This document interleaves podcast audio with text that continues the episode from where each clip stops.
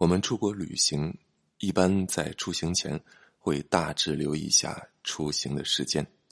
比如说，如果去东南亚，要小心留意避开雨季；比如说去高加索三国，那我们要小心，而不是说要小心，而是尽量秋季过去，因为这样的话，呃，是最美的。但是去北非、中东这些阿拉伯国家，那一般不太需要去小心，去注意这个季节的问题。但是也要留心你出行的时间。因为这些都是伊斯兰国家，那个人建议一定要避开他们的斋月。斋月就是英文叫 Ramadan，是伊斯兰历的九月，呃，对应着阳历的话，每年都不太一样。那近几年大致是在五六月期间。我为什么说呃，到这些国家出行期间要尽量避开他们的斋月呢？并不是说出于对这种宗教行为、宗教仪式的抵触啊。而是因为斋月期间旅行会极大影响你的旅程安排，影响你的旅行体验。斋月，斋月啊，在斋月期间，从日出一直到日落期间，啊，这些穆斯林他们是既不能吃饭，也不能喝水的。那你就会想了，嗯，他们不吃饭不喝水，对我有什么影响呢？我不是穆斯林呢？哈，那你如果这么想，就 too young too simple。咱们今天就来讲一讲这个斋月对于旅行的影响。信马由缰，酒肉穿肠，这里是有江小记。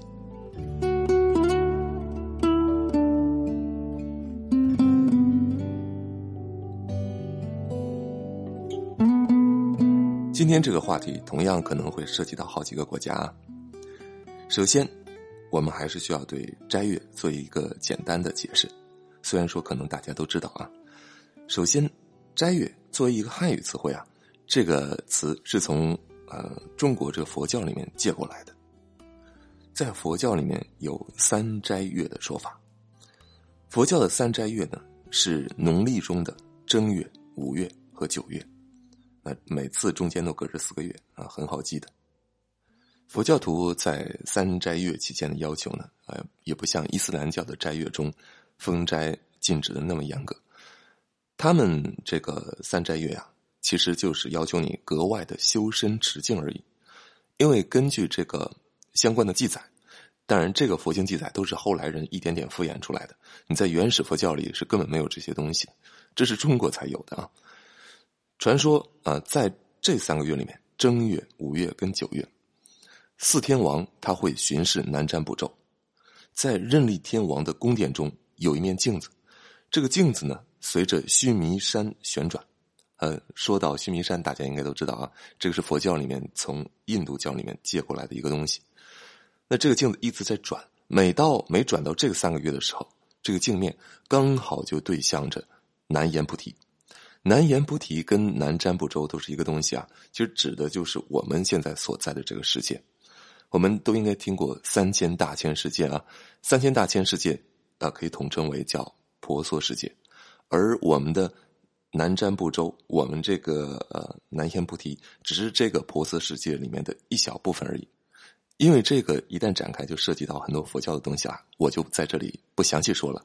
总之呢，你可以想象，菩萨世界相当于是银河系啊，这个我们的南瞻部洲就有点像太阳系啊，大致是这么个意思。因为当镜子朝向我们呢，我们南瞻部洲、南阎菩提众生所有的一切细节，全都会展露在这个镜子里。所以呢，在这段时间之内，我们就要格外的去修静身心，好让天神看到我们的种种表现。因此，要格外的修身持静。那有什么要求呢？首先要严格遵守过午不食的这种说法，啊，不是佛教徒。啊，过了中午就不能再吃东西了嘛？那也就是说，你要严格，只能吃两顿，啊。当然啊，呃，更严格的说法，在三斋月里有说只吃一餐的。第二，要严格吃素，这个是针对在家修士来说的，因为那些在寺院里的，他本来就吃素。这个啊，关于吃素这一点，也是后来佛教衍生出来的。如果你到东南亚那些佛教去考察，你会发现，他们是。他们的这个僧侣是吃肉的，嗯，只有中国的僧侣还有日本的僧侣大家吃素。当然，这是分别因为不同的原因。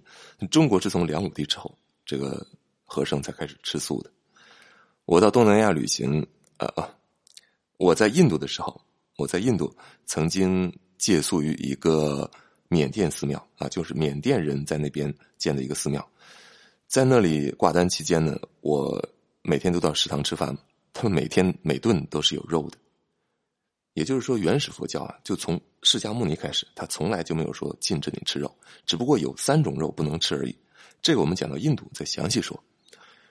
再就是第三，那你要求你要勤奋的念经做忏悔啊，就这几点要求。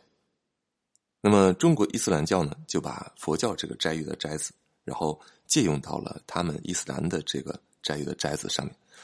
但是如果你去考察原来这个斋月。对应的阿拉伯那个词的话，那就跟中国这个佛教就一点关系都没有了。英文叫 Ramadan，你到了外国旅行期间，他们只要跟你说总说 Ramadan，你要能反应过来，它这个词它既指伊斯兰历的九月，同时也泛指整个呃斋月期间的各种宗教行为，它是一个非常大的概念，就叫 Ramadan。这是一个阿拉伯词汇，它的词根啊，它本来这个词是。呃，烤焦、干燥的意思，在《古兰经》中有明确记载，《古兰经》就是在这个月降世世人的，指导世人行为的，所以应当在这个月为此而斋戒。包括穆罕默德的圣训里面也有这样的话：“你们要见新月而封斋，你们要见新月而开斋。”意思就是说，当你们见到新月出现的时候。要开始封斋了，然后再见到新月的时候才能开斋，这个从头到尾刚好是大概一个月，一般是二十九到三十天。在这段时间里，每天从日出一直到日落，所有的穆斯林都不能吃、不能喝、不能行房事。但是也有一些例外啊，哪些人可以不需要呢？首先是病人需要营养，然后是孕妇。也可以理解，还有奶娘，因为奶娘她需要这个奶汁也去抚抚育幼儿啊。再就是幼儿啊需要成长，还有是特别老的人。最后一个是旅人啊，这个人跟前面性质都不太一样，就是旅行的人。这个是因为他们认为啊，因为旅行的人在路上，他可能会需要消耗较多的体力，所以需要及时的去补充营养，跟其他人在家是不太一样的。我在摩洛哥小城舍夫沙万最上面有一个俯瞰整个景色的那个平台啊，遇到了一个黑人。这个黑人是来自欧洲一个，哎，哪个国家来的？哎，我真给忘了啊。总之是一个纬度偏高的国家。他跟我说，他就属于是出来旅行的人，因此他不需要遵守斋月期间的封斋的规定，他可以喝水，可以吃东西。但是他说，为了表示我的虔诚。我也是非常有限度的去吃。那么，我们回到开篇的那个问题：穆斯林他们不吃饭不喝水，那跟我们有什么关系呢？我们只是过去旅行的。如果我不是穆斯林的话，也不需要遵守相关的规定呢。你想的太简单了。他们如果不吃饭，你想一想，是不是白天会没力气啊？所以必然导致一个什么现象呢？就是这些伊斯兰国家在斋月期间，普遍啊，景点也好，各种公共部门也好，一般都会晚上班，并且提早关门。这个对你的影响是非常大的啊！甚至有一些地方，有些餐馆，会集中在这段时间进行放假。我们去景点，经常是十点以后才开，然后几点就关了呢？三点以前就关了，有的关的更早，两点就关。这个就极大的压缩了你这一天能够去的地方。再就是因为他们封斋，所有很很多餐馆白天全都关门，这样你就欲吃无门啊！只有在那种游客非常密集的这个景区这附近，才会有一些餐馆继续开放。就这帮人呢，餐馆服务人员他自己不吃饭，但是他为你这些游客做菜，你可以在这里消费。但是这个地方啊是非常有限的，你只要离开了这个景区非常密集的地带，就再遇不见了。你像我们在卡萨布兰卡这种大城市里面，那是基本上就找不到餐馆是开门的啊。我们当时的体验是在摩洛哥可能还好一些啊，毕竟游客太多了啊。那你只要到景点聚集区，嗯，不管怎么着吧，总还能找到那么一两家能凑合凑合，能吃点东西。等你到了突尼斯，天哪，你就别想了，你就跟着人家一起封斋吧。突尼斯就自从，呃，是不是一三年跟一五年两次啊？两次恐怖袭击之后，它的旅游业大受打击，去突尼斯旅行的人非常少。什么是怎么说呢？我在突尼斯很多旅行地点，经常是我们两个人就包场了，那很可怕的啊！你想罗马那个斗兽场，那斗兽场的确非常大，但是游客更多。你每次去那个罗马斗兽场，首先都需要排队，排队进去以后，你会看里面密密麻麻全是人头。那这个是世界最大的斗兽场，还有一个世界第二大的，世界第二大的斗兽场就在突尼斯啊，因为曾经罗马帝国发展到最强盛的时候，地中海都变成它的内湖了嘛啊，因为它把北非都占领了，所以突尼斯当然也有那个时代的遗留痕迹。那那个叫埃尔杰姆啊斗兽场是世界第二大的，我们到那个斗兽场的时候，偌大的斗兽场只有我们两个人，能想象吗？那包括我们后来还到一个度假，是不是叫度假古城啊？也只有我们两个人，非常大的一片遗迹啊！你到这种地方，只有你们两个人，你才能真正的感受到所谓的那种荒凉和历史的沉重感。那么你也就可以想象，那突尼斯就不会有那么多餐馆专门为了你游客而开设。在斋月期间，白天真的是吃不到东西啊！我记得我们有一天在烈日暴晒之下走了很久，哎，好不容易看到有一家餐馆开店，我们兴奋的不行，赶紧跑过去。跑过去一开门进去，然后就跟跟人说话嘛，我们想吃东西。他们那边很多人能说法语啊，不能说法语的那就只能说阿拉伯语了。呃，除此之外呢，英文是很差的，稍微沟通一下。总之，我们的意思就是想吃东西嘛，他也明白，但是说 no no no，不行。他们这白天虽然把店给你开着，但是不给你做吃的。好多店都是这样啊！你不要看了那个店门开着就以为它里面做东西吃，不做啊！一直要到晚上开斋了才开始做东西吃。在突尼斯那几天，我感觉我基本上就是跟当地穆斯林一起在做斋戒，唯一的差别可能就是我们还在喝水，而水毕竟有好多那个店铺小卖部还是开着的，你可以买水啊。有时候呢，我们吃那个教训，前一天晚上，呃，准备好就多买一点。预备好做第二天白天的吃食，但有的时候就忍不住啊，就把那东西就吃光了。每天到晚上开斋的时候，我觉得我们两个人比当地人还开心呢。可能也有人说了，从太阳升起到太阳落下，时间也不长嘛。啊，早上六点到晚上六点，是不是差不多就这样？当然不是啦，从早上六点到晚上六点，这个是只有在春分跟秋分才会出现的事情。这个时候太阳直射赤道才会出现。太阳六点钟升起，六点钟落下的事情。你想啊，我刚才说了，近几年伊斯兰历的九月刚好对应的公历是在五六月份。五六月期间能想起来什么？如果你地理知识还可以的话，你应该知道，从春分到夏至这个期间，太阳是从赤道在向北回归线移动的。那太阳越往北，北半球它的。白天时间就会变长，也就是日出会变早，日落会变晚。然后随着纬度越高，这个现象就越明显。而在北极圈之内，甚至会出现极昼的现现象。白天的长度会随着太阳直射点移到北回归线而趋于最大。那五六月份期间，你想刚好已经是快要到最大值的时候。那么摩洛哥处在一个什么纬度呢？以卡萨布兰卡为例，大概是北纬三十三度，嗯，对应中国大概是秦岭淮河一线。你想一下，五六月份秦岭淮河一线它的日出日落时间啊，我们在摩洛哥斋月期间，他们每天晚上开斋的时间是几点呢？是七点四十啊。突尼斯的时候也是，他们这几个地方基本上遵守着一个比较相似的时间，并不是说每一个城市都有所变化，而是在一个大的区域范围内。会遵守一个比较一样的时间。你可能说，呃，坚持到七点四十也可以嘛？嗨，那你就又想简单了。到七点四十，人家去吃饭了，难道会在这个点给你开斋吗？给你开店吗？当然不会了。这个点你会见到一个奇景，那就是大街上空无一人。我们第一天到卡萨布兰卡的时候就被惊诧到，那天晚上是这样的啊，我们正在路上走着，那刚开始路上还有人啊啊，一切都很正常。我们一边聊着天，一边在闲逛啊，拍拍照片什么的。走着走着走着，忽然间，我们就发现，哎，不对呀，怎么这么安静？刚才路上车水马龙，有车过，也有人说话，怎么突然间什么都听不到了？就路上啊，这条大马路，从刚开始有车经过，现在一辆车都没了；从开始路上有往返的行人，一个行人都没有了。我们突然间就好像来到了一个异世界空间一样，整个整个这么一个大街上啊。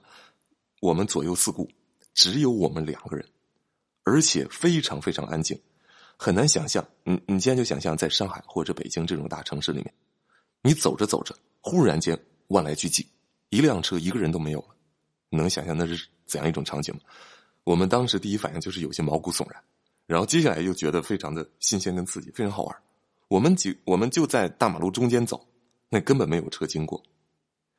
在这种大城市，你能够体会到的这种反差是最明显的，因为大城市里面有这种马路什么的啊，它会有一种造成一种强烈的反差。你到一些小城可能还好，因为小城本来都是一些老城啊、小巷这种地方，本来就不会有车经过。它忽然间呃，在一段时间安静下来，你也并不会觉得有多大的反差，反而会觉得很安静、很宁谧。唯独在这种大城市里，你会感觉到有一点吓人。他们人都哪去了呢？当然是回家吃饭去喽。好，终于到了开斋时间，所有人都非常 happy 的回家去吃去喝去了。哪有人搭理你啊？所有的店铺在这个时候都关着门呢。你想吃饭，甭想了。白天可能偶尔还有几家开着门，你到这会儿开斋的时间，你更是吃不上东西。而且他们开斋期间吃东西啊，不是像我们想的啊，饿死鬼一样风卷残云，不会的。因为按照健康的这种说法来讲。你饿了很长时间你再吃东西，一定要细嚼慢咽，一点点的吃。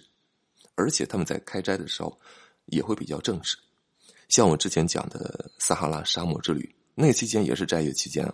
那个司机从早到晚他都不吃不喝的，眼睁睁看着我们在他面前吃东西喝东西，真的很难想象啊，这个人的意志真的很坚定。然后第一天晚上在那个 Days 小镇，呃，我们第一天不是在那住的吗？有个很大阳台。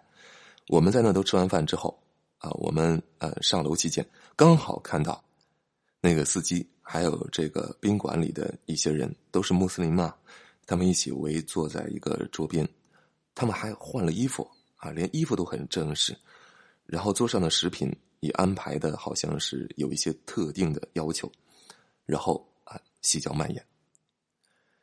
我们在突尼斯有一天就是 那从晚上七点半就开始在外面溜达。看能不能找到那种开的餐馆，还就是找不到，所有的餐馆全都闭着门，连白天那种开着门，然后你进去以后，他告诉你不给你做吃的的地方都关门了，啊，就那么一直走，一直走，啊，全都不开门。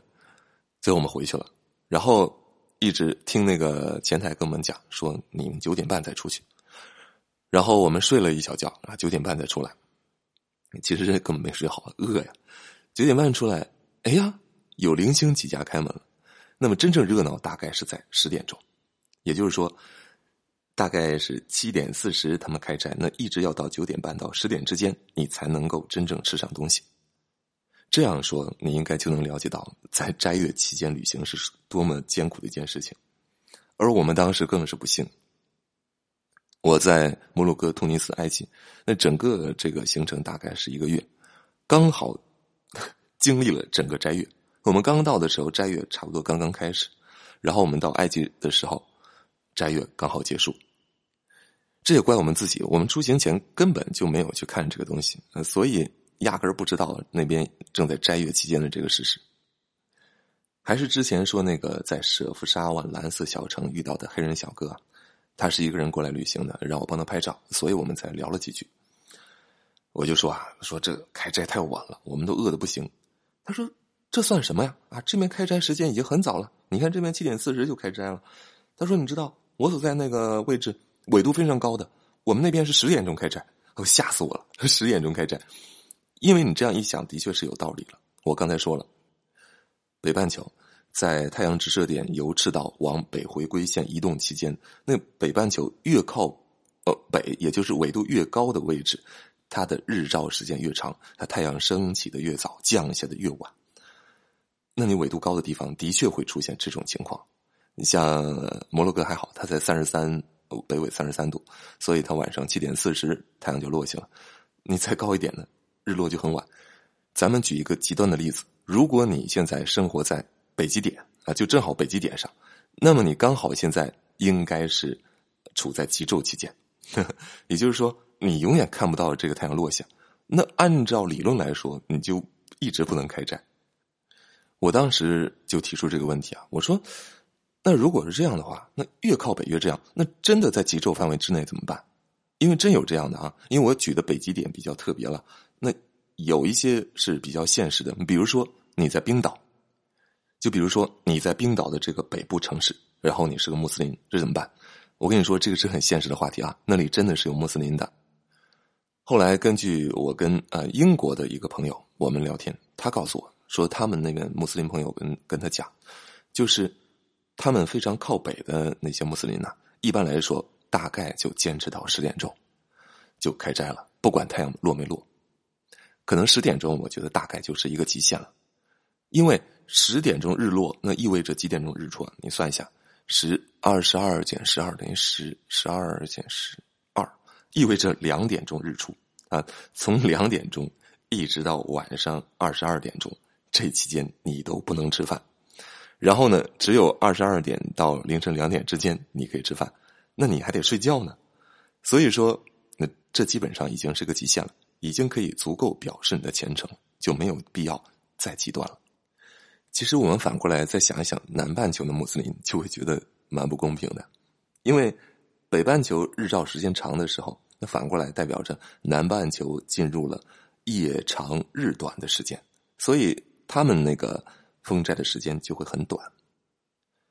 此外，关于斋月期间穆斯林不吃不喝这一点啊，当然没有严格要求我们也要这样做，但是对我们也有一些限制。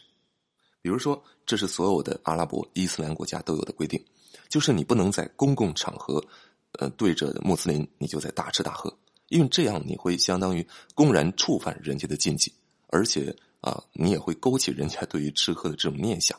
这是非常不道德、不尊敬的。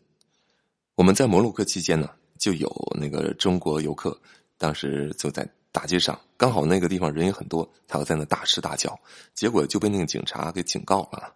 这种事情是常有的。我们当时就是坐大巴呀，啊，因为我们买的都是那种大瓶水嘛，那一天非常的热，你买的小瓶水根本不够你喝的，你从早到晚都要在补水，那一天喝一大瓶水都算少的。那那种塑料瓶啊，一旦里面稍微空一点，就会发出声音。我在大巴上喝水啊，我都不敢弄出声，我都把那个身子稍稍往下滑一些，然后这样慢慢往下喝水，我生怕让人听到这个声音，不太好。像摩洛哥其实还能好一些，因为摩洛哥真的是中外游客太多了，嗯，所以对于见惯不惯，对游客的宽容性就会高一些。而在突尼斯，游客本来就少。如果你有这种行为，可能就比较扎眼，因此过去的话一定要小心一些啊，这不好。再就是，还又要只要一举到极端的例子，我们就要说伊朗。伊朗在这方面限制是很严格的啊，那么包括你女生去伊朗，你照那证件照都是要戴头巾照的。进入伊朗了之后，你都需要披头巾，不管你是不是穆斯林。那那么对于斋月相关规定也是比较严的。就是说，你绝对不能在公共场合吃东西。那前面那种遇到可能是警告，在伊朗说不定就给你带到警局去了。伊朗大街上是有那种所谓的风化警察啊，他们也称之为道德警察，他们就是抓这种不符合伊斯兰道德的行为的。你比如说，他们会平时就抓那个女孩的头巾问题啊，不戴头巾啊就抓你。然后还有那种啊，就婚前小情侣在一起的，这个其实就非常反人类啊。那你两你不让两个人在大街上两个人谈恋爱，那你他怎么能结婚呢？他有一种非常反逻辑的东西存在。这个是沙发主跟我讲的，他跟他原来那个女朋友就在公园里面闲逛，然后就有警察把他们抓过去了。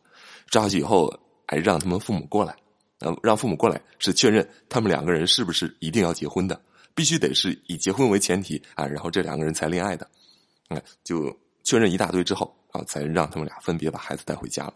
他父母都觉得匪夷所思。这个沙发主所在的家庭是一个非常开明的家庭，他们家这一家三口是从来不做礼拜，从来不去清真寺。嗯，他母亲在家里也不会戴头巾的。嗯，就据他讲，就是我们父母现在都已经看懂了这个世界。他说，我小的时候，我们父母还见到他们做礼拜，那后来他们就真正的明白了这个到底是怎样的一回事说已经不信了。其实，在伊朗就会普遍的存在这种现象。嗯，你表面上看到的好像是大家都非常保守，但内里完全是另外一回事，就有一种暗流一直在涌动啊。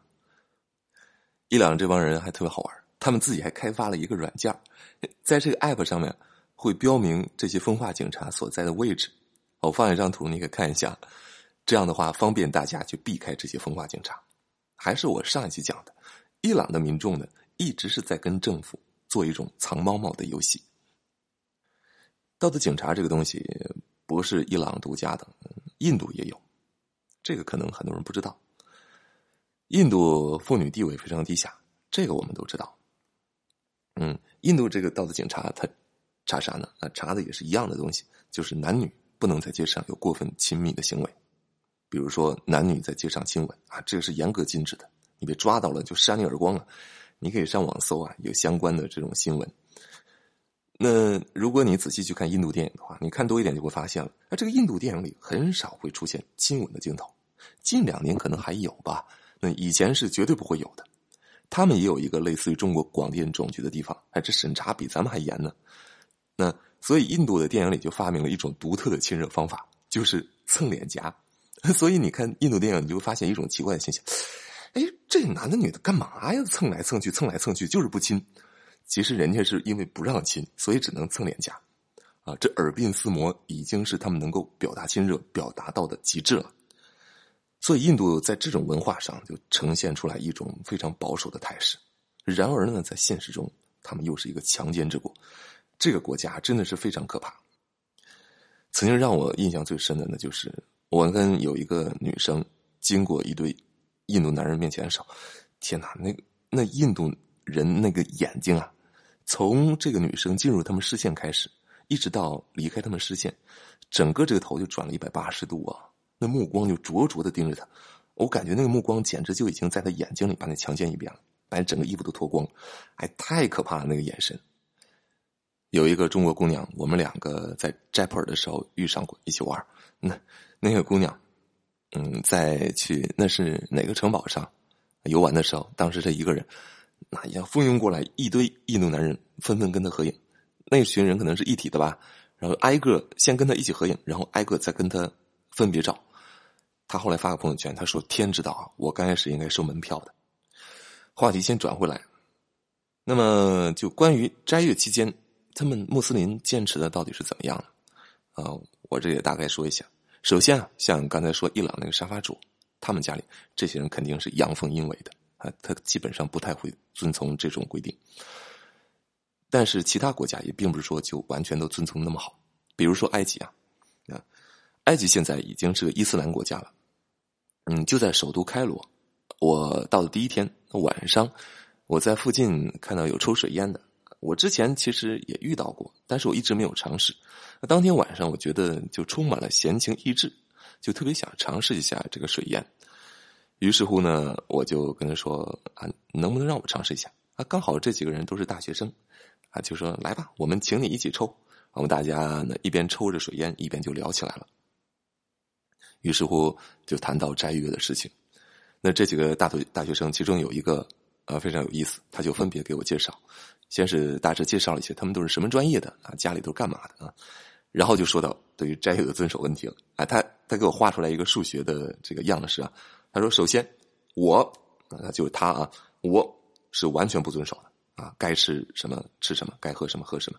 然后他他旁边这个人，他遵守三分之一那。那然后再看他，他遵守二分之一啊。再看这个，那个他最后指的那个是一个小胖子，满脸敦实的样子啊。他是完全遵守的。他说他完全遵守也不是他个人的意愿，而是他父母强迫他的。所以说，并不是所有人教义都遵守的那么严格。但不管怎么讲啊，总体来说，你只要在斋月里面到伊斯兰国家去旅行，你想在白天吃饭，就是一个非常苦恼的事情。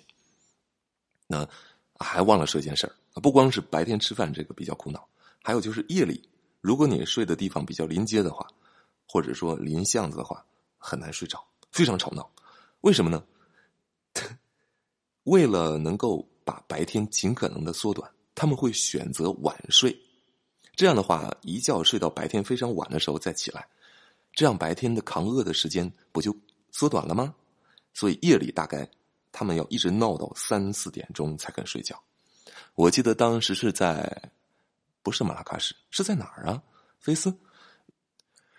那天晚上我印象里就是我睡眠的时候，我这耳边一直听着的就是外面那种非常沸嚷吵闹的声音。你白天看他们，因为都没吃没喝，一个个都懒洋洋的，尽量就坐在那里也不说话，尽量去节省他们的体力。但一到晚上，一个个都生龙活虎。以上种种就是我想介绍的关于斋月期间的旅行见闻。那么我的个人建议还是尽量不要斋月去旅行。那你可能说，哎，这不是一种很独特的体验吗？其实并没有多独特。你在家里你就扛饿一整天啊，基本上也就是那种体验了啊，没有必要。最后，如果你喜欢本期节目，欢迎给我反馈、评论、点赞，或者是分享给你的朋友。微信听友群可在微信公众号“游江小记”中回复“听友群”三字，获取二维码扫描加入。下一期节目呢，我要讲一款美食，俄罗斯的美食啊，也是我最喜欢的一种甜点。那么今天就这样，谢谢收听。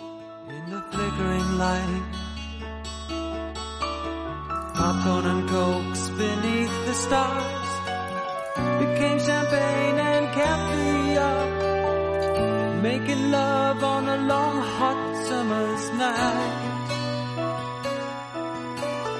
I thought she fell in love with me watching Casablanca. Holding hands neath the bed of friends, Rick's candlelit cafe.